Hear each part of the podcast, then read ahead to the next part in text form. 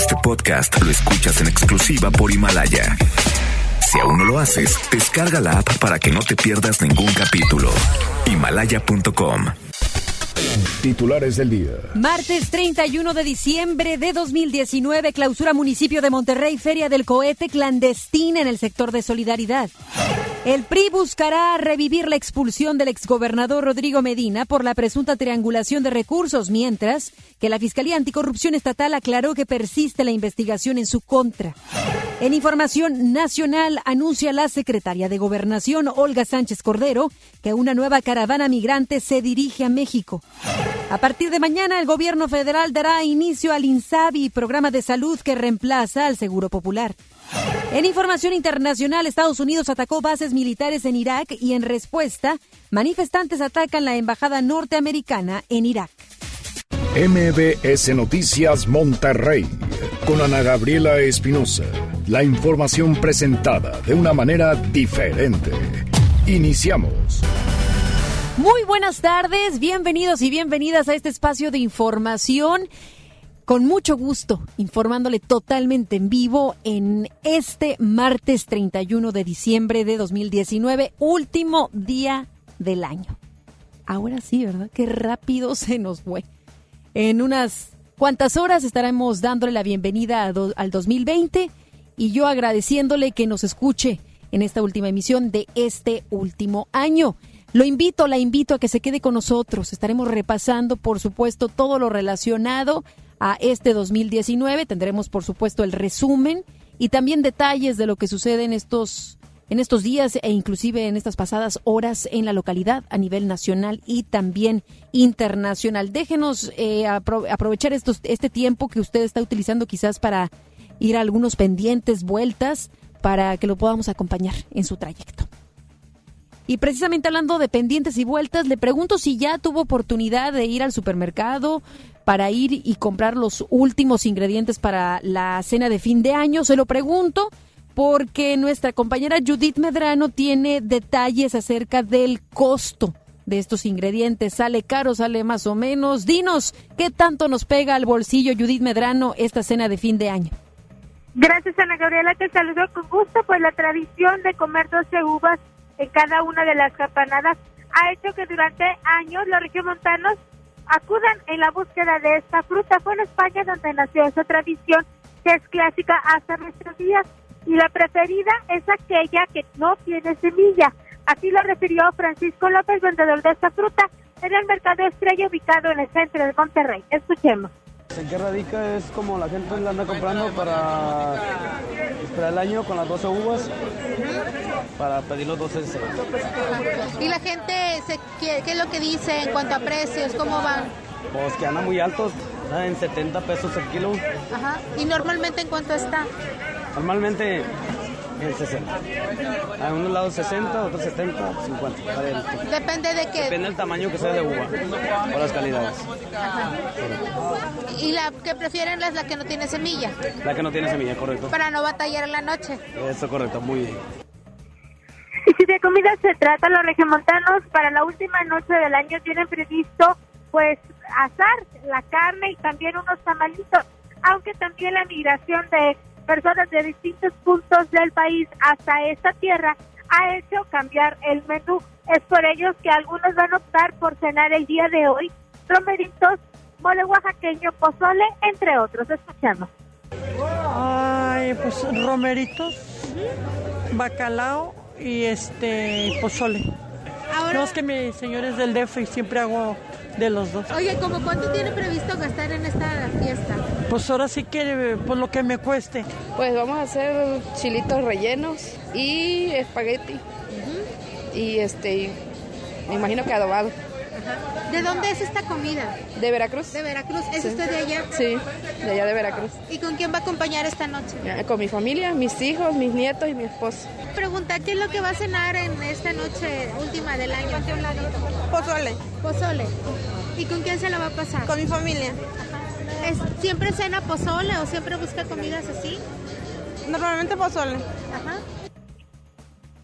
Sea como sea, también mencionaron que lo importante es poder convivir y compartir en familia. Ana Gabriela, mi información. Muy buenas tardes. Gracias, Judith. Que pases muy buena tarde-noche y, por supuesto, lo mejor para este próximo 2020. Muchísimas gracias igualmente para ti, Ana Gabriela. Vamos a más información. Monterrey y su área metropolitana tuvo ayer un respiro. En cuanto a la contaminación, pues se presentó una buena calidad del aire. Lo anterior se debió a poca carga vehicular de estas fechas y la presencia de vientos, por lo que la ciudad presentó un cielo muy limpio. Durante el día, las condiciones favorables se reflejaron en la gran mayoría de las 13 estaciones de monitoreo ambiental que reportaron una buena calidad del aire. Las partículas menores a 10 y 2.5 micras son las que más afectan el área urbana. Sin embargo, ayer sus concentraciones estuvieron muy por debajo del límite. Que esa sea una de nuestras metas este año, por favor, que de alguna manera, desde nuestros hogares, desde nuestro trabajo, desde nuestra trinchera, podamos reducir la cantidad de contaminantes que podamos crear en el medio ambiente y que además de dañar al, a la naturaleza, nos daña a nosotros mismos. Así es que esperemos mantener esta calidad del aire en los próximos días, lo cual dudo, sabemos después de estas fechas decembrinas, en donde empieza, por supuesto, eh, cualquier industria e igual también la cantidad de automóviles que transitan por nuestras calles. ¿Y qué decir de los fuegos artificiales? Que esperemos que en verdad sean menos, porque muchos de los municipios ya clausuraron ferias del cohete. De hecho, le platico que con la prohibición de las ferias en el área metropolitana de Monterrey, se ha tenido una disminución en el número de incendios provocados por la pirotecnia, más no así en el número de los lesionados por los fuegos artificiales. El director de Protección Civil del Estado, Miguel Ángel Perales, mencionó que hasta el momento son cinco los lesionados, entre los que destacan niños. De hecho, uno de ellos es un bebecito, apenas tenía un mes de recién nacido. Es un tema contrastante. Por un lado, hemos tenido menores incidencias en cantidad de incendios provocados por pirotecnia, pero seguimos teniendo personas lesionadas eh, por, el uso de cohetes y lamentablemente eh, seguimos teniendo niños eh, quemados o inclusive lesiones por, por heridas o inclusive semiamputación de algunas partes del cuerpo por el uso de estos cohetes. El funcionario exhortó a evitar su uso para prevenir accidentes que deriven en consecuencias fatales o con daños al patrimonio. Los reportes sobre la venta ilegal de la pirotecnia se canalizan a cada municipio y para realizar las denuncias se puede hacer a través del teléfono 911. La información que hemos eh, tenido la hemos canalizado a los municipios. La mayor parte, más bien todas las, todos los casos, todos los reportes que hemos tenido o información de ese tipo son de lugares que son de competencia municipal. Algunas personas que venden en la banqueta, mercados rodantes o algunos eh, tienditas pequeñas que son de competencia municipal, entonces tanto a comercio municipal como a protección civil de los diferentes municipios les hemos estado emitiendo eh, estos reportes para que bueno ellos puedan hacer algunos operativos o algunas actividades que creen convenientes. La llamada se tiene que hacer al 911. De igual forma, cualquier llamado de emergencia, cualquier situación de riesgo, y también en el caso de los artificios pirotécnicos, eh, cuando alguien detecte venta clandestina de cohetes, también lo puede reportar al 911. Pues la invitación el día de hoy es a que reflexionemos si en verdad nos da algún tipo de entretenimiento el prender los fuegos artificiales. La invitación es a que si usted sí tiene fuegos artificiales, por algún momento y lado lo pudo conseguir de forma clandestina porque muchos de los municipios cerraron, cerraron las ferias, pues a que reflexione hasta dos, tres veces al encender estos fuegos artificiales, recordando que son muchas las personas y seres vivos afectados. Recordemos que el que lo vende, el que lo fabrica, bueno, empecemos desde atrás, el que lo fabrica puede tener un riesgo, el que lo vende, el que lo compra, los animales, los seres vivos, las mascotas de las casas, las cuales se alteran en escuchar los fuegos artificiales, las personas que tengan autismo. Por otro lado, también estamos hablando de la ecología. Así es que esperemos de verdad que este 31 de diciembre, ya, ya empezando el año nuevo, no encontremos, no escuchemos tantos fuegos artificiales, porque si no, ya le veo, ya me, ya veo yo informándole estos próximos días, estos próximos, eh, este próximo jueves, la cantidad de fuegos artificiales que pues lograron una contaminación importante en el área metropolitana de Monterrey. Así es que por favor, evite a toda costa el prenderlos. Y si los va a prender, si ya lo va a hacer, por favor tenga precaución Precaución para con sus familiares, para los pequeños que a veces creen que es un juego, por favor, trate que estos se vayan al interior de la casa y por supuesto también para sus vecinos. Pues mire que el pequeño de un mes de nacido, eso fue lo que sucedió, ya nos decía el director de Protección Civil, Miguel Ángel Perales. Así es que mucha precaución en esta noche y por supuesto en este 2020.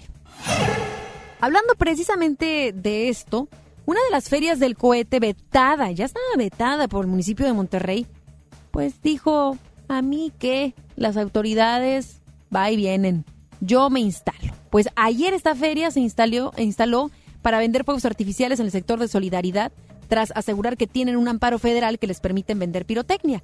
La feria se encuentra en el cruce de la avenida Colosio y la calle Ocaso, en la colonia Barrio Acero, donde han sido habilitados poco más de 10 puestos.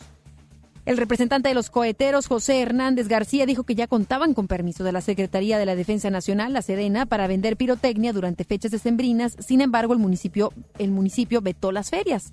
Tras el reporte de esta feria, elementos de protección civil y policías de Monterrey impidieron que se continuara con la venta de pirotecnia. Así es que se cerró, se cerró esta feria al lugar arribaron los encargados de la venta de pirotecnia, quienes estaban a la espera de sus abogados para comprobar su documentación. Uno de los vendedores, quien no proporcionó su nombre, amenazó con bloquear avenidas si no los dejaban comerciar. Y es que sabemos, muchos mexicanos, muchos nuevoleoneses se dedican a esto. Es como llegan, llevan el pan a casa. Entendible, por supuesto. Pero creo que ya estamos en un momento que tenemos que empezar a ver alternativas, de empezar a vender algo distinto a los fuegos artificiales. ¿Por qué? Porque el daño es importante tanto a los seres vivos, seres humanos y como ya le decía hace unos momentos, a la ecología. Así es que esta feria del cohete que se había instalado después de que había sido vetada, pues otra vez la cerraron las autoridades, no dejándolos así vender en ese espacio. Y a través de un comunicado, el municipio de Monterrey dio a conocer que dará inicio del cobro del impuesto predial a partir del 1 de enero en sus 12 delegaciones receptoras, así como en su página de internet www.monterrey.gov.mx. Será a partir de las 8 de la mañana de ese día hasta la 1 de la tarde cuando los ciudadanos puedan acercarse a realizar su pago. Posteriormente, a partir del día 2 de enero, las cajas recaudadoras extenderán su horario desde las 8 de la mañana hasta las 6 de la tarde de lunes a viernes y los sábados de 9 de la mañana a 1 de la tarde. La alcaldesa del municipio de Guadalupe, Cristina Díaz, alista los beneficios para los contribuyentes que cumplan con su pago de predial en el mes de enero de este próximo 2020, los cuales van desde descuentos hasta rifas de camionetas, carros y pantallas. En el lugar, la edil invitó a los guadalupenses para que cumplan con su pago, lo cual se verá reflejado como mejora de servicios públicos, seguridad y para continuar con la política social a favor de las familias que más lo necesitan. Pago sus impuestos nos ayuda muchísimo a poder darles más y mejor seguridad, que es la primera demanda. Tenemos más recursos, igual para la rehabilitación de pavimentos, drenajes este, pluviales, apoyamos también en escuelas, en fin, nuestras plazas. Se hace mucho eh, con el apoyo del contribuyente. La alcaldesa del municipio de Guadalupe, Cristina Díaz, hizo entrega de premios a cinco instituciones educativas del nivel básico tras su participación en el desfile cívico-deportivo del 109 aniversario de la Revolución Mexicana. En él sobresalieron por su creatividad, vestuario y musicalización. Ahí se reconoció el trabajo de los docentes por convocar a los alumnos de participar y fomentar la cultura cívica que promueve tener mejores ciudadanos y a construir la paz. Los domingos de los meses de enero y febrero la estación Talleres del Metro estará cerrada por trabajos de mantenimiento. Este cierre se realizará a partir del 5 de enero y hasta el 23 de febrero y obedece a un mantenimiento profundo que se le realizará a las vías del tren, según informó el director operativo de Metro Rey, Ernesto Picón. Vamos a escucharlo. A partir del día 5 de enero y, y a continuación todos los domingos de los meses de enero y febrero va, va, a estar cerrada la estación Talleres para poder cumplir con este mantenimiento. ¿Qué es lo que se va a hacer? Sí, eh, le decía yo que el mantenimiento son alineación de las vías o de los cambiavías y para eso se requiere cambiar los durmientes por donde están fijados esos cambiavías y el balasto que se utiliza para, para, estas, para este sistema de vías. Cerca de 17 mil los usuarios que se podrían ver afectados en ambos sentidos del traslado, pero para que puedan seguir con el servicio, ellos podrían utilizar el servicio de Transmetro desde la estación San Bernabé. Los usuarios que utilizan el sistema Transmetro en la estación Talleres, en nuestras tres rutas que son Cabezada, No Reelección y Julio Arroca, van a tener que ser trasladados ya no en la estación Talleres, sino se van a trasladar hasta la estación San Bernabé, que el metro dará servicio de San Bernabé a esta exposición. De igual manera, el funcionario dio a conocer que este 31 de diciembre el metro terminará sus operaciones a las 11 de la noche para abrir el 1 de enero a partir de las 7 de la mañana. La iniciativa Hambre Cero Nuevo León informó que ha logrado atender a un 34% de la población meta que está en pobreza alimentaria en la entidad. Cabe mencionar que este proyecto inició en el 2018 con el objetivo de llegar a 160.255 personas que viven en el Estado y que, de acuerdo al Consejo Nacional de Evaluación de la Política de Desarrollo Social, Coneval, ni destinando todos sus ingresos les alcanza para comprar los alimentos necesarios. A través de un comunicado, Hambre Cero Nuevo León indicó que la iniciativa ha alcanzado a 54.446 personas, lo que representa a 14.762 familias. Destacó que en octubre, declarado como mes del hambre, Cero en Nuevo León recaudaron casi 2 millones de pesos en redondeos de tiendas y recibieron 26.757 kilos de alimentos por parte de empresas y universidades. El fiscal anticorrupción Javier Garza y Garza aseguró ayer que aún hay casos vigentes contra exfuncionarios de la administración pasada, entre ellos uno contra el exgobernador Rodrigo Medina por el uso de un helicóptero para sus viajes personales. Señaló que las investigaciones no han avanzado porque están requiriendo información a diversas instancias estatales y federales. Sobre la acusación pendiente contra Medina por el uso del helicóptero, Garza y Garza explicó que esperan datos que solicitaron al sistema de administración tributaria, el SAT, a la Contraloría del Estado y a particulares sobre las bitácoras de viajes, compra de gasolina y refacciones, entre otros. Garza y Garza agregó que el priista obtuvo un amparo sobre la, sobre la forma en que se manejó el proceso, pero no contra el fondo del asunto. Comentó que el asunto sigue vigente y que no se ha cerrado, sin embargo no reveló el número de casos que están investigando ni la fecha de su posible culminación. Tras la investigación de la Unidad de Inteligencia Financiera a el exgobernador del estado, Rodrigo Medina, por la, presenta, por la presunta triangulación de 3.500 millones de pesos de recursos públicos, el priista Héctor Gutiérrez dijo que buscará reactivar la expulsión del PRI del exmandatario. El exsecretario de la organización del PRI recordó que desde agosto de 2016 se solicitó a la Comisión Nacional de Justicia Partidaria del Tricolor expulsar a Medina por haber sido vinculado a proceso por ejercicio indebido de funciones, peculado y delitos patrimoniales. Gutiérrez, quien es integrante de este órgano interno del PRI, indicó que este proceso caducó por inacción de la comisión, por lo que se debe reponer. Pidió que en caso de que Medina sea sancionado, la autoridad federal garantice el retorno a Nuevo León de los recursos públicos que obtuvo Medina. El priista explicó que en primer lugar al exgobernador se le suspenderían sus derechos políticos electorales para después sacarlo del partido. Más adelante, en MBS Noticias, Monterrey. Anuncia la secretaria de Gobernación, Olga Sánchez Cordero, que una nueva caravana migrante se dirige a México. Llegaría durante el mes de enero. A partir de mañana, el gobierno federal dará inicio al INSABI, programa de salud que reemplaza al Seguro Popular. Regresamos después del corte a MBS Noticias Monterrey con Ana Gabriela Espinosa.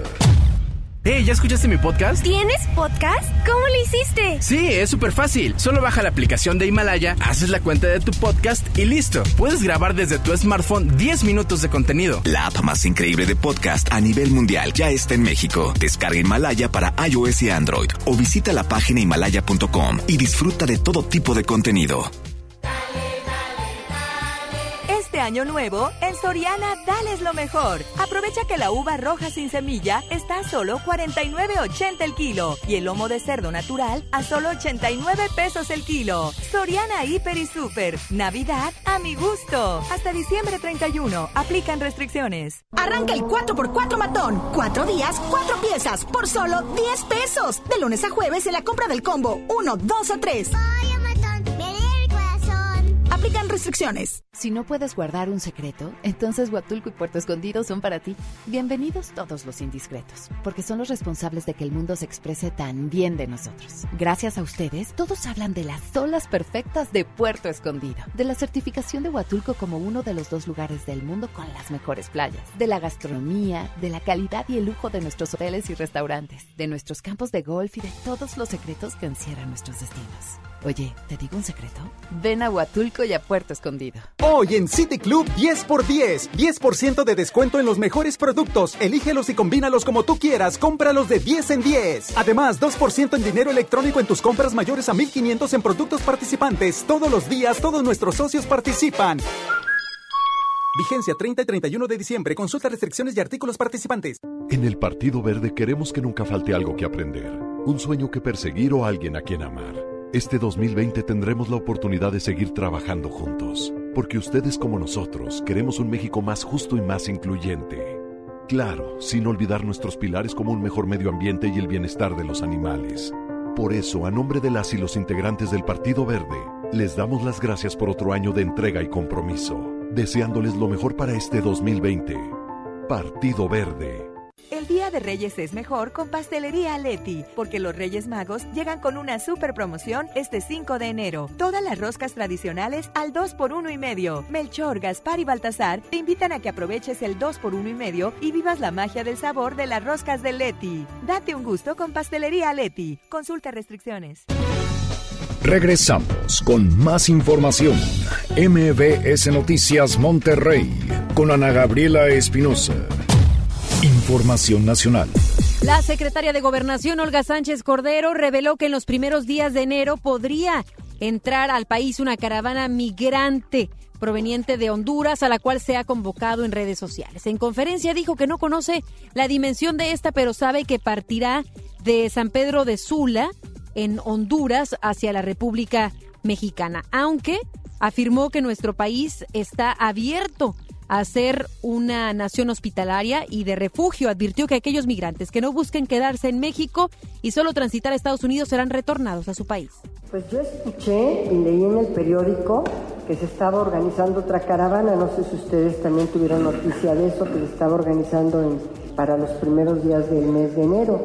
Eh, no sé qué dimensión tenga, me dijeron, o cuando menos eh, tenemos noticia de que se está organizando a través de las redes sociales, ya ven que ahora las redes sociales convocan a muchas cosas, entonces estaban convocando a una nueva caravana en Honduras, en San Pedro Sula, hasta donde tengo entendido. La Secretaría de Bienestar prevé entregar en enero del año entrante 2.000 tarjetas bancarias en zonas urbanas para beneficiarios del programa Adultos Mayores, con el objetivo de reducir la entrega de apoyos en efectivo.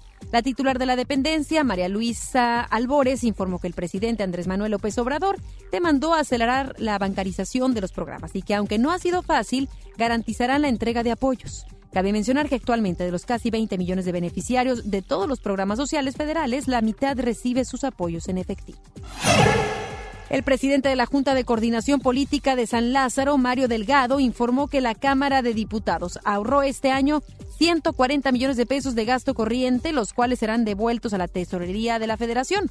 El también coordinador de Morena dijo que los ahorros en el ejercicio fiscal 2019 fueron concepto de gratificaciones, materiales de papelería, agua embotellada, café, galletas, refrescos, boletos de avión, asesorías legislativas, así como gastos en infraestructura y mantenimiento de bienes muebles e inmuebles.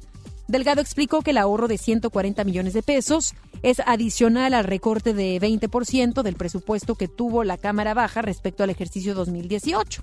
Consideró que terminar con el despilfarro, los lujos y los privilegios ha contribuido a recuperar la dignidad del trabajo de los legisladores. A partir de mañana, los mexicanos que no cuenten con seguridad social podrán recibir atención médica y medicamentos gratuitos sin restricciones, puesto que no tendrán que afiliarse ni pagar cuotas al Instituto de Salud para el Bienestar, el INSABI. La Secretaría de Salud informó a través de un comunicado que aquellas personas que requieran atención sanitaria del INSABI únicamente deberán presentar su credencial de lector, la clave única de registro de población, el CURP, y o su acta de nacimiento para recibir los servicios públicos de salud. Entonces, cualquiera de los pasados documentos, ya sea su INE, su CURP o su acta de nacimiento, son válidos para que usted pueda tener un tratamiento de salud.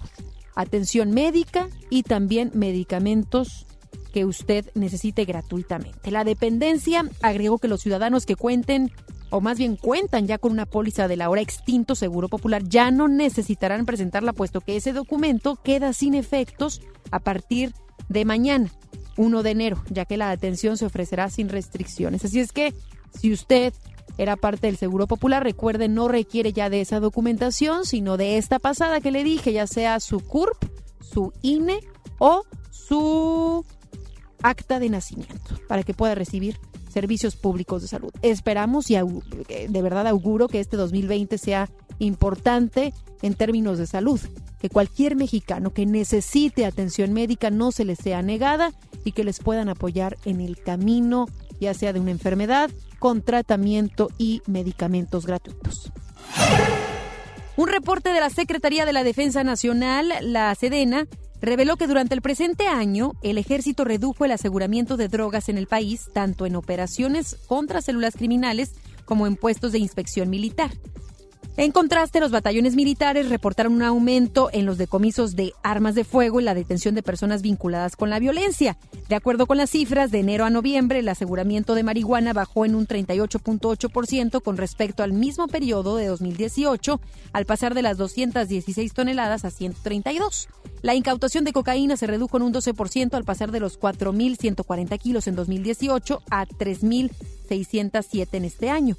Como consecuencia de la baja de los, en los aseguramientos de droga, la dependencia militar también reportó una reducción en el aseguramiento de vehículos ligados al narcotráfico del 32%, al contabilizar 10.868 el año pasado y 7.359 en 2019. Tres personas fueron detenidas el pasado 26 de diciembre por su probable responsabilidad en el ataque contra integrantes de la familia Levarón ocurrido en Bavispe, Sonora, donde nueve miembros de esta familia perdieron la vida. La Fiscalía General de la República informó a través de un comunicado que se dio cumplimiento a órdenes de aprehensión otorgadas por un juez federal de control en contra de Fidel V, Juan Carlos V y Javier C por su probable responsabilidad en el delito de la delincuencia organizada con la finalidad de cometer delitos contra la salud. Indicó que con estas detenciones suman siete personas en proceso por el multihomicidio y en su momento se dará a conocer la situación jurídica de los otros cuatro quienes se encuentran bajo la medida cautelar de arraigo. En entrevista para la primera emisión de MBS Noticias con Pamela Cerdeira en sustitución de nuestro compañero Luis Cárdenas, Adrián Levarón habló sobre estas detenciones y comentó que el problema en el país es que el crimen organizado tiene secuestrados a los municipios. ¿En quién confiar? Pues ahí está el problema, que no hay confianza. Entonces yo no sé, yo no sé aquí a dónde reportar que, que me robaron mi vaca, no existe el medio. Entonces, existe un, estado de... Eh, ha ido, yo siento que esa situación, porque yo sí siento muy fuerte, entonces que el problema en México no es el crimen organizado, yo sí creo profundamente que el problema en México es que el crimen organizado tiene secuestradas a las alcaldías, a los municipios, ese es el problema. Los cambios fiscales aprobados por el Congreso para 2020 será los segundos en importancia luego de la reforma en materia de 2014. Cabe mencionar que no se aumentaron ni se crearon nuevos impuestos. Sin embargo, se hicieron modificaciones de fondo que provocaron resistencias por la, por la forma de combatir la evasión con tendencias internacionales y mayores facultades a la autoridad fiscal.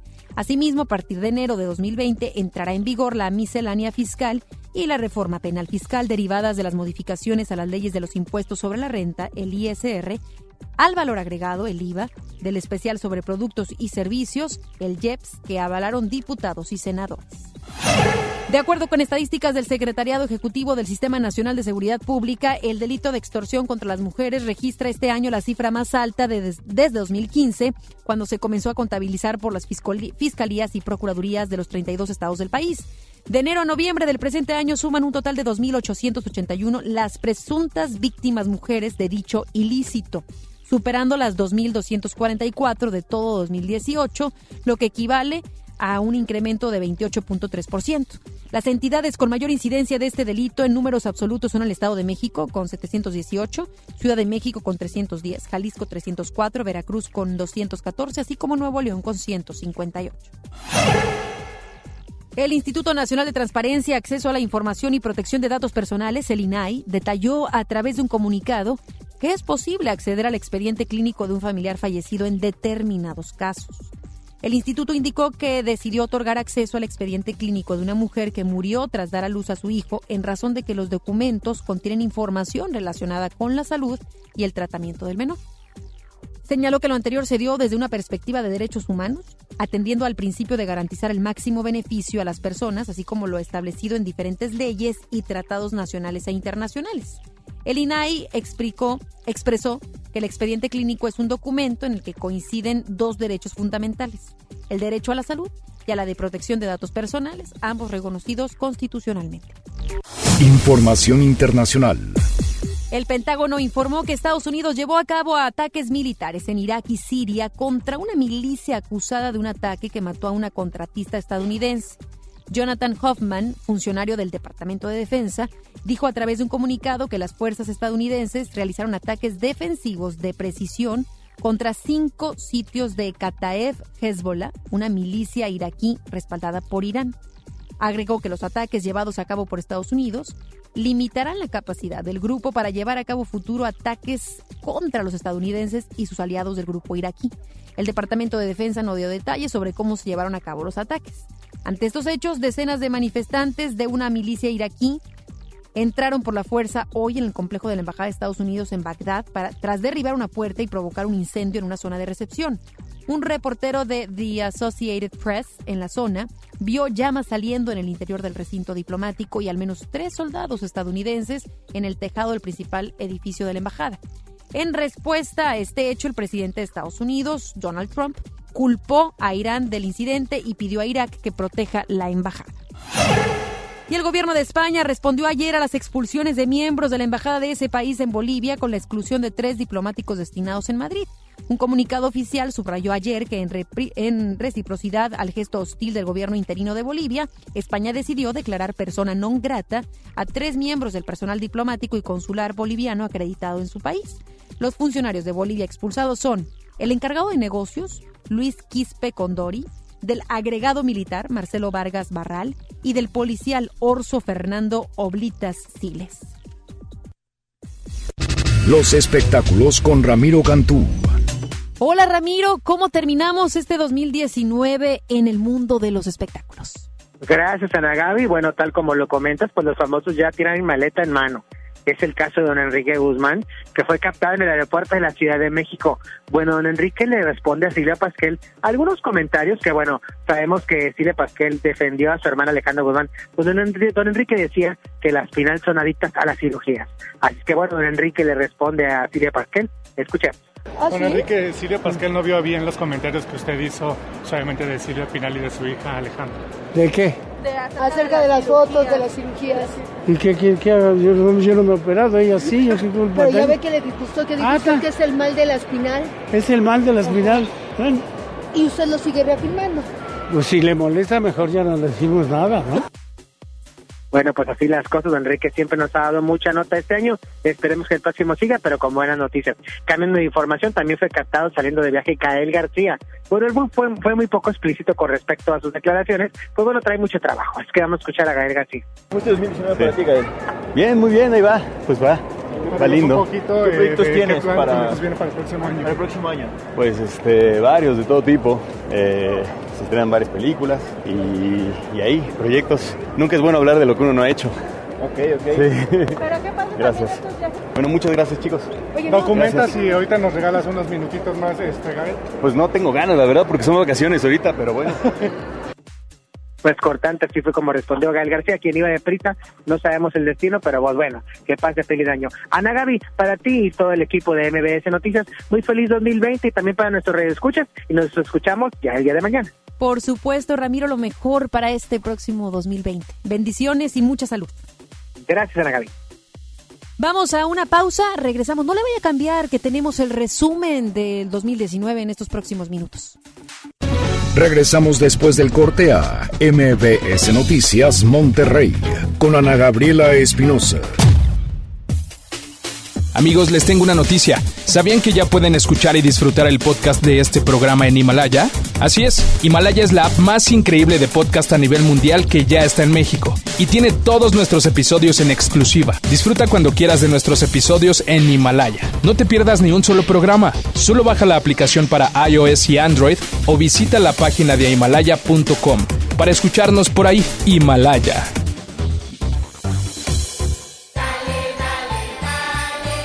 Año nuevo, en Soriana dales lo mejor. Aprovecha que la uva roja sin semilla está a solo 49.80 el kilo y el lomo de cerdo natural a solo 89 pesos el kilo. Soriana Hiper y Super. Navidad a mi gusto. Hasta diciembre 31. Aplican restricciones. Hola vecina, qué bueno que viniste. Pásale, bienvenida. Compadre, trajiste la cena, ¿verdad?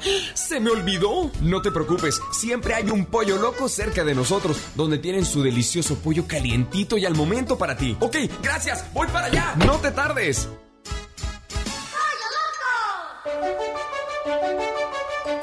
Lo esencial es invisible, pero no para ellos.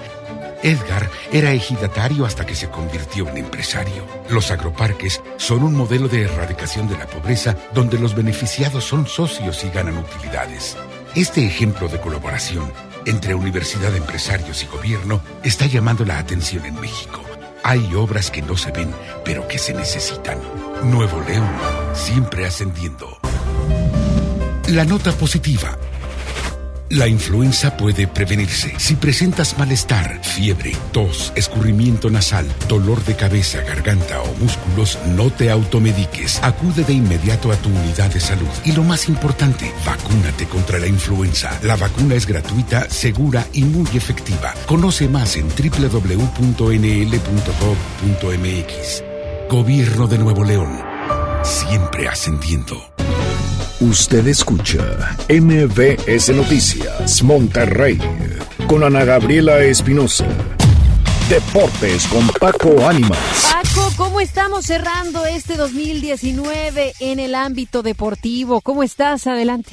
¿Cómo están amigos de FM Globo 88.1 Noticias MBS? Arrancamos con la información deportiva, un fin de año eh, exitoso el 2019 para los regios, el primer semestre Tigres femenil logrando el título, la CONCACAF que se peleó entre los dos regiomontanos y la ganó Rayados de Monterrey, Tigres varonil venciendo a León, el equipo de Rayadas cobrando victoria ante el equipo de Tigres en el segundo semestre del año, un Rayados que mostró un muy buen mundial de clubes y además salió campeón ante el América hace apenas algunos días. Este es el 2019 que eh, queda enmarcado como un año en el que los éxitos futbolísticos para la zona norte del país, para Monterrey, para Nuevo León, han sido increíbles. Tristemente, dos figuras del deporte en esta zona eh, se fueron de este mundo, Osvaldo Batocletti y Mario Castillejos, pero ambos serán recordados siempre como grandes íconos del fútbol regiomontano. Que tenga usted un excelente fin de año, que disfrute la familia, disfrute de salud y por supuesto que le venga un 2020 lleno de bendiciones, lleno de buenos deseos por parte de su servidor Paco Ánimas para todos ustedes a través de FM Globo 88.1. Seguiremos informándole es, eh, día a día lo que suceda en el mundo del deporte. Gracias. Hasta la próxima. Gracias Paco, que la pases muy bien, por supuesto también con tu familia. Feliz 2020. MBS Noticias, Monterrey. Resumen 2019. Que lo que quiere primero la ciudadanía es resultados, que quiere servicio. Entonces eso es lo que estamos trabajando con la gente, que a ver, vamos analizando ruta por ruta. Eh, hemos tenido una agenda ambiental donde estamos cambiando también esos hábitos y en este caso el Día del Grito no usaremos pirotécnica en Santa Catarina. Calderón declaró la guerra y le pegó un garrotazo a lo tonto, a la avispero. Y va vestido de militar. Se pone un chaleco que hasta le quedaba grande. Parecía el comandante Borol. Que no sea hablador. Ay, López, ¿cómo la riegas? ¿Cuál llamado a la unidad si tú eres el que desune, eres el que divide, es el que llamas a la mafia en el poder, es el que acusas a medio mundo de corrupto? Consideramos este acto un acto de terrorismo en contra de la comunidad México-Norteamericana. Este 2019 el transporte en Nuevo León estuvo al, bordo, al borde del colapso. Nuestro compañero Denny Leiva nos tiene la crónica de lo acontecido en este tema.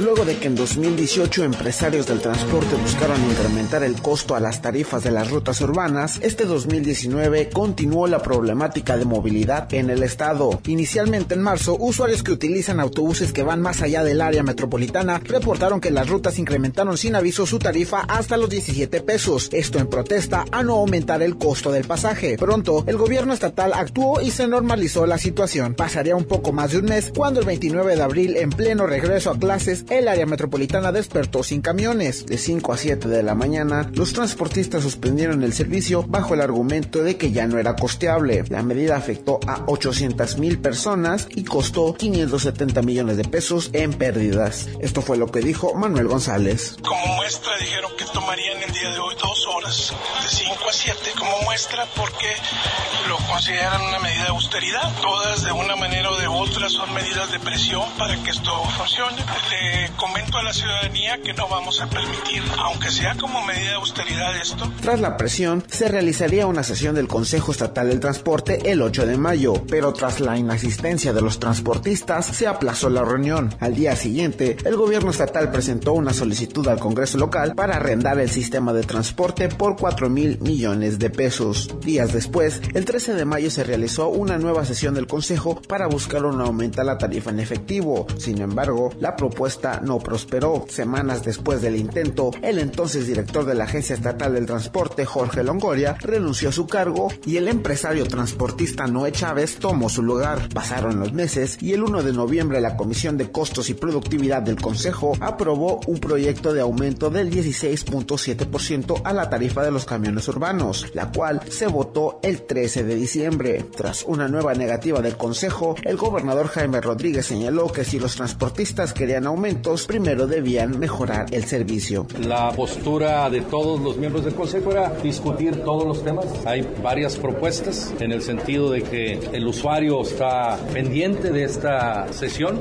Hay una propuesta de los empresarios del transporte en el tema de mejorar el transporte. Ellos están dispuestos a mejorar el sistema del transporte. A la par de la crisis, en el Congreso del Estado se discutió durante todo el año la nueva ley de movilidad, la cual busca una solución al problema. El 18 de diciembre fue y en la ley se contempla la desaparición de la Agencia Estatal de Transporte, así como de su consejo. Finalmente, una de las acciones de la agencia es la futura reclasificación de rutas urbanas, con lo que el costo del pasaje aumentaría ligeramente en lo que se dan todos los nuevos cambios que buscan poner fin a este largo debate. Informó para MBS Noticias Monterrey, Denny Leiva.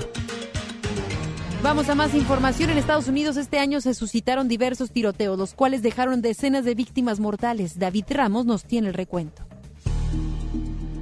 Desde 2013, la organización Archivo de la Violencia Armada ha recolectado información sobre los ataques violentos con armas de fuego en Estados Unidos y dispone de una base de datos gratuita en línea, misma que contiene información precisa sobre las tragedias que enlutan a las comunidades en la nación. Según esta organización, se define como tiroteo masivo cuando cuatro o más personas son asesinadas o heridas en un solo evento al mismo tiempo y lugar. Este año, el tema se ha complicado para la nación estadounidense, y es que se han registrado más de 350 ataques en ese país que han dejado a cientos de personas sin vida y otras más con lesiones. Entre los ataques más destacados se encuentra el que se registró en Santa Clarita, California, el pasado 14 de noviembre, cuando un estudiante de 16 años acabó con la vida de dos personas y dejó a otras cinco con lesiones. Trascendió que el agresor cumplía años ese mismo día. Otro más fue el que se dio en Odessa y en Midland, ambas en el estado de Texas, cuando un pistolero arremetió al azar mientras manejaba por autopistas y calles al oeste de esta ciudad. El saldo de este ataque fue de 7 personas sin vida, incluyendo el atacante, y 17 personas heridas, incluyendo un bebé de un año y 5 meses. El peor tiroteo registrado en este estado se registró el pasado 3 de agosto, donde 22 personas perdieron la vida y otras 24 resultaron con lesiones. El hecho se registró en un supermercado en El Paso, Texas. El atacante, identificado como Patrick Cruzus, de 21 años, declaró que la masacre la había planificado para matar mexicanos. Tras lo anterior, y luego de un análisis a la información de seguridad que el gobierno estadounidense cedió a nuestro país, el gobierno de México declaró el ataque como terrorismo debido a que consideraron que se trataba de un tiroteo deliberado contra mexicanos. Así lo dio a conocer el canciller de nuestro país, Marcelo Ebrard.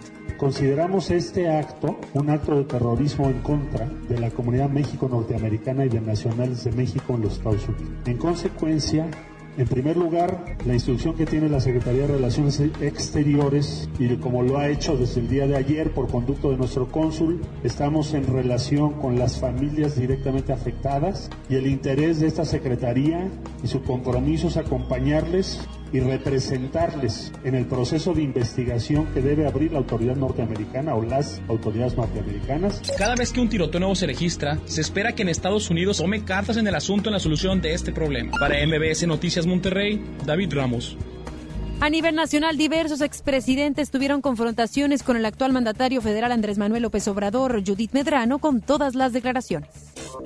Actualmente la red social de Twitter tiene más de 134 millones de usuarios quienes acceden a diario a esta red global. Tanto ha sido su popularidad que incluso los expresidentes de México no han dejado pasar el momento para dar a conocer sus mensajes en contra del actual presidente Andrés Manuel López Obrador. En enero, Felipe Calderón envió una carta al presidente Andrés Manuel López Obrador para pedirle seguridad para él y su familia porque recibió amenazas y dijo que él no podía pagarlas. Las descalificaciones entre ambos continuaron a lo largo de este 2019 para muestra un botón. López Obrador comparó al expresidente Calderón con el comandante Borolas. Recordó que en su visita a Michoacán le declaró la guerra a los narcotraficantes. Esto generó miles de comentarios en las redes sociales. Calderón declaró la guerra y le pegó un garrotazo a lo tonto, a la vispera. No olvidemos que esto no se dice de que cuando declara la guerra a la delincuencia organizada va a Michoacán, a Patzingán, que hay mucho calor así como en Tabasco. Es la tierra caliente de Michoacán. Y va vestido de militar se pone un chaleco que hasta le quedaba grande, parecía el comandante Borol. Los pleitos no solo se han enfocado a Calderón Hinojosa, también ha criticado duro al expresidente Vicente Fox, quien no ha desaprovechado la oportunidad de criticar fuertemente la administración del morenista. Que no sea hablador, ay López, ¿cómo la riegas? ¿Cuál llamado a la unidad si tú eres el que desune, eres el que divide, es el que llamas a la mafia en el poder, es el que acusas a medio mundo de corrupto? cuando los tuyos son los que roban. Entonces, nada de que estás buscando la unidad, la unidad se hace en los hechos, algo en los hechos. Dale dinero a todos o no le des a tus preferidos haz bien las cosas en materia económica, genera empleo, no desempleo como lo has hecho. Y aun y cuando el expresidente priista Enrique Peña Nieto se encuentra alejado de las esferas políticas, Andrés Manuel no ha perdido la oportunidad para dar a conocer los gastos que su antecesor tuvo en tan solo dos vuelos. En el primero de ellos se tuvo un gasto de más de un millón de pesos por concepto de gel, rastrillos, perfumes para dama y caballero, pasta de dientes y hasta corta uñas. En el segundo se tuvieron gastos por dos tipos de papel higiénico que ascendió a 200 mil pesos. Para MBS Noticias, Judith Medrano. Aquí en Nuevo León a principios del 2019 se registró una contingencia ambiental y de nueva cuenta el tema de la contaminación recobró importancia. Es también Judith Medrano quien nos comenta la situación. Uno de los problemas más serios a los que se enfrentaron los regiomontanos fue la mala calidad del aire y es que más de la mitad del año en el área metropolitana de Monterrey tuvo una mala calidad, sobrepasando los estándares internacionales. Los contaminantes atmosféricos provienen en general de cuatro fuentes, las fijas, la industria, las móviles, autos y camiones, fuentes de área, es decir, actividades comerciales y servicios y fuentes naturales como la erosión del suelo, entre otras. Estos contaminantes afectan tanto que de acuerdo con estudios recientes del Tecnológico de Monterrey, la contaminación cuesta a la población cerca de 5 mil millones de dólares, cantidad que se traduciría al presupuesto anual del gobierno de Nuevo León. En la investigación se detalla que tan solo con reducir 10 puntos, la contaminación existente tendría un ahorro similar a la partida de gastos de salud. Esto provocó que cientos de niños y adolescentes acudieran al Congreso local para exigir se realizaran acciones a favor del medio ambiente. En el mes de septiembre, algunos ayuntamientos dejaron de utilizar los juegos pirotécnicos en las fiestas patrias. Uno de ellos fue en el municipio de Santa Catarina. Así lo dio a conocer el alcalde Héctor Castillo Olivares. Creemos que el medio ambiente eh, nos, nos lleva a cambiar los hábitos. En este caso, un hábito durante, durante las fiestas patrias había sido la cuestión de usar pirotecnia. Eh, hemos tenido una agenda ambiental donde estamos cambiando también esos hábitos y en este caso, el Día del Grito, no usaremos pirotécnica en Santa Catarina Derivado de lo anterior, 35 organizaciones civiles y empresariales presentaron una propuesta de reforma para crear un órgano autónomo para regular el aire en el Estado, encabezados por Alfonso Martínez Muñoz, director del Observatorio Ciudadano de la Calidad del Aire. Representantes de las asociaciones acudieron al Congreso del Estado para entregar el escrito, donde plantea la creación de una comisión estatal para la calidad del aire en Nuevo León que tendrá como atribución atribuciones el monitoreo de emisiones de jurisdicción estatal, establecer protocolos de emergencia, así como inspeccionar, vigilar y sancionar. Esto fue aprobado en una primera vuelta, para ello serán necesarias modificaciones al artículo 3 de la Constitución local. El presidente del Congreso local, el legislador del PAN, Juan Carlos Ruiz García, señaló que esta acción es parte de las soluciones a la problemática de la calidad del aire. Con la aprobación de la entrada a discusión de esta reforma constitucional, comenzamos a construir un ente independiente y sumamente responsable que mejore la calidad del aire. Seguirá después la segunda vuelta y la eh, aprobación de la ley que rija tanto la conformación de este organismo, que verifique la calidad del aire, que supervise la calidad del aire y que sancione a todos aquellos que alteren la calidad del aire. Ya en el mes de diciembre, la mayor parte de los municipios metropolitanos también acordaron no dar las autorizaciones para la instalación de las ferias del cohete como se tenía contemplado desde hace varios años. Para MBS Noticias, Judith Medrano. Otra serie de hechos que sacudieron al mundo fueron los incendios forestales. Este 2019 se registraron varios incidentes que causaron un grave impacto ecológico. David Ramos nos tiene los casos. Datos de un satélite de la Agencia Espacial Europea muestran que solo en 2019 se han producido hasta cinco veces más incendios forestales que durante el mismo periodo del año pasado. Registros de este mismo satélite revelan que el 49% de los incendios se detectaron en Asia, alrededor de 28% en América del Sur y el 16% en África. El resto se registró en América del Norte, Europa y Oceanía. Durante el mes de julio, los incendios que se presentaron en Siberia, en Rusia, dejaron casi 3 millones de hectáreas de tierra con afectaciones. Según la Organización Meteorológica Mundial, los siniestros en la Ártica liberaron alrededor de 50 megatoneladas de dióxido de carbono, lo que equivale a las emisiones al año de Suecia. El 19 de agosto, una isla de la Gran Canaria, frente a la costa noroeste de África, registró un incendio sin precedente, y es que las llamas quemaron 10.000 hectáreas de vegetación. Aunque no se produjeron víctimas humanas, mil colmenas fueron arrasadas, y con ellas aproximadamente 50 millones de abejas. Los incendios en el Amazonas fueron de lo más hablado en el año. Las imágenes reveladas en redes sociales mostraron la realidad de lo que pasaba en el territorio brasileño, y es que enormes penachos de humo abarcaron millones de kilómetros cuadrados derivados de estos siniestros. Las emisiones provocaron un gran volumen de contaminación atmosférica y de partículas, lo que causó una mala calidad de aire, en especial en Sao Paulo. Además de tener repercusiones en la salud de los seres humanos, los incendios afectaron a las 3 millones de especies conocidas de plantas y animales de la región. Mientras esto ocurría, una imagen de satélite difundida por la NASA revelaba que en África Central había más incendios que en Brasil. Solo en Angola y en el sur de la República Democrática del Congo había más de 10.000 fuegos activos, frente a los 2.120 del país sudamericano. La imagen del satélite también mostró que en Mozambique y Madagascar sufrían el mismo fenómeno. Sin embargo, expertos estiman que 9 de cada 10 fuegos en África no crean grandes daños, sino más bien beneficios a la comunidad, ya que los siniestros en esta zona se deben a técnicas agrícolas. Durante este 2019, incluso en los lugares donde resulta previsible que se produzcan incendios, la actividad ha sido sorprendente en algunos momentos del año. Muchos de estos fueron objeto de noticia a escala mundial. Sin embargo, algunos siniestros mucho menos conocidos ejercieron un efecto significativo en el medio ambiente y la calidad del aire. Para MBS Noticias Monterrey, David Ramos. Volviendo al escenario local, este 2019 la ciudad de Monterrey inició no con un alcalde, sino con un presidente concejal. Esto derivado de la impugnación de la elección local en 2018. Judith Medrano nos tiene la información.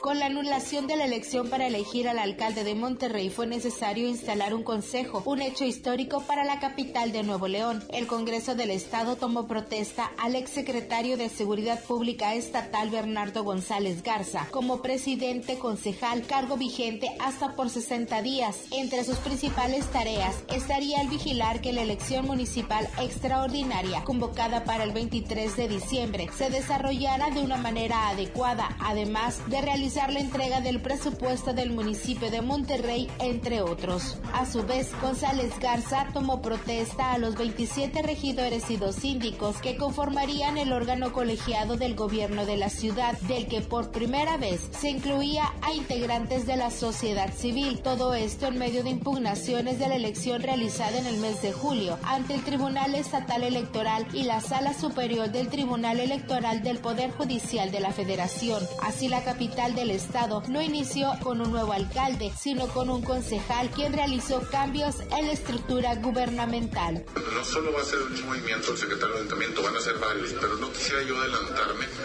este, a esta situación. Yo les pido que esta reflexión que, hemos estado haciendo, sé que los tiempos no dan porque esto es muy rápido seguramente, como lo preguntan ustedes, lo preguntará la ciudadanía. Seguramente serán cambios que se estén dando en breve, pero vamos a dejar que corren los tiempos y el análisis. Finalmente, las autoridades electorales validaron el triunfo del priista Adrián de la Garza Santos como alcalde, luego de que la Sala Superior del Tribunal Electoral de la Federación desechó la impugnación presentada por el PAN contra el triunfo obtenido por el aspirante tricolor en los comicios extraordinarios del pasado 23 de diciembre. Para MBS Noticias, Judith Medrano. Muchísimas gracias por habernos sintonizado de parte de MBS Noticias Monterrey y FM Globo 88.1. Agradecemos que nos hayan escuchado y por su confianza durante este pasado 2019. Y a manera muy personal, fue un gusto acompañarlos en su trayecto al trabajo o a casa. Esperamos contar con sus oídos este próximo 2020 y sobre todo su opinión de los temas que aquí abordamos a través de redes sociales. Que pase un muy buen cierre 2019 y lo mejor para este 2020. Ahora sí que nos escuchamos el próximo año. Se queda con Gaby Vargas. No importa cómo estés, siempre puedes estar mejor. Mejor, mejor. Con Gaby Vargas.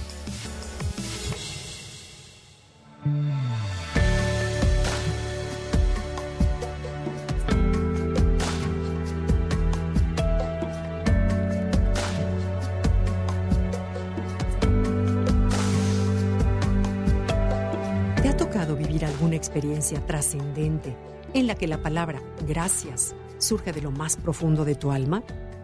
Por ejemplo, cuando después del parto te dicen que tu bebé nació sano. Cuando al regreso de un largo viaje el avión aterriza con bien en tu tierra. O cuando tu pareja te sonríe al salir de la sala de operaciones. En esos momentos, gracias es un rezo en sí misma al pronunciarla, el corazón se expande y el aire que exhalas sube y se envuelve con el universo. Quizá por eso las religiones judía, budista, musulmana y cristiana nos invitan a ser agradecidos, no solo como un acto de correspondencia, sino como una manera de crecer espiritualmente y agregaría de tener mejor salud. En un gracias de corazón existe sin duda un gran poder Pronunciar la palabra no toma más que unos segundos de tu tiempo, pero exige de ti dos cosas. Consistencia y una mente abierta. Es decir, demanda tu atención en todo lo que vives y te rodea. La etimología de la palabra gratitud ayuda a explicar su sentido. Gratitud viene del latín gratus, que significa placentero, agradecido, que a su vez tiene una raíz en gratia, que quiere decir favor, cualidad placentera. En sánscrito la palabra granti significa cantar la gracia. Bien, durante el siglo XIII, a la pequeña oración que se decía antes de los alimentos se le llamaba gracia. Para llevarlo aún más lejos, en griego la palabra que describe la gracia es charis, raíz de la palabra carisma, una cualidad placentera que se tiene o no se tiene. Podríamos concluir que la simple palabra Gracias significa en sí todo lo siguiente. Un regalo inmerecido, gracia, una cualidad placentera, gratitud, que hace que uno quiera expresar su afecto, carisma o cantar su aprecio y granti, aunque ese aprecio no se espere.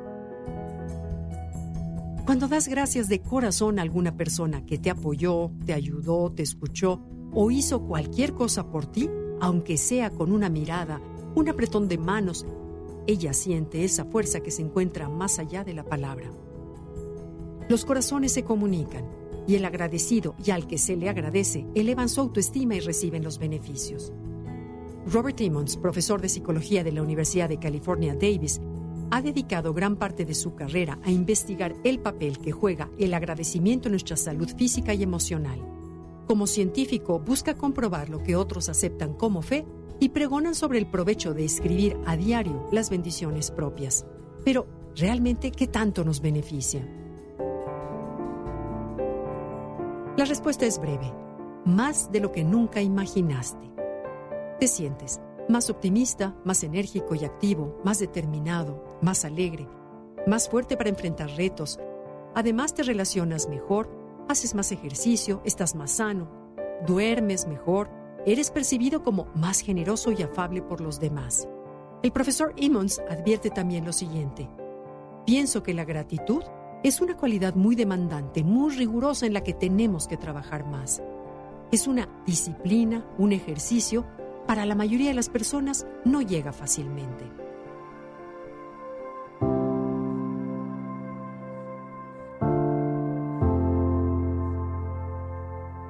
Te invito a descubrir por ti mismo el gran poder que este sencillo acto tiene.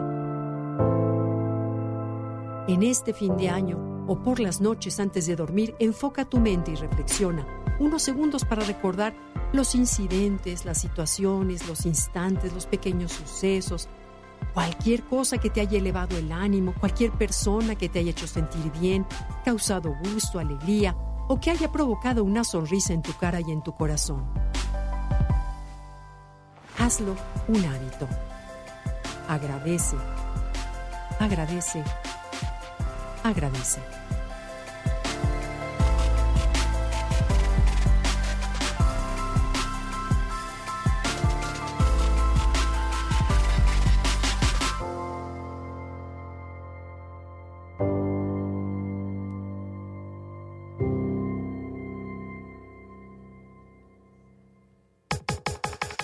Comenta y comparte a través de Twitter. Gaby-Vargas. No importa cómo estés, siempre puedes estar mejor. Mejor, mejor. Con Gaby Vargas. Esto fue MBS Noticias Monterrey con Ana Gabriela Espinosa. Lo esperamos en la próxima emisión o antes si la noticia lo requiere. Este podcast lo escuchas en exclusiva por Himalaya. Si aún no lo haces, descarga la app para que no te pierdas ningún capítulo. Himalaya.com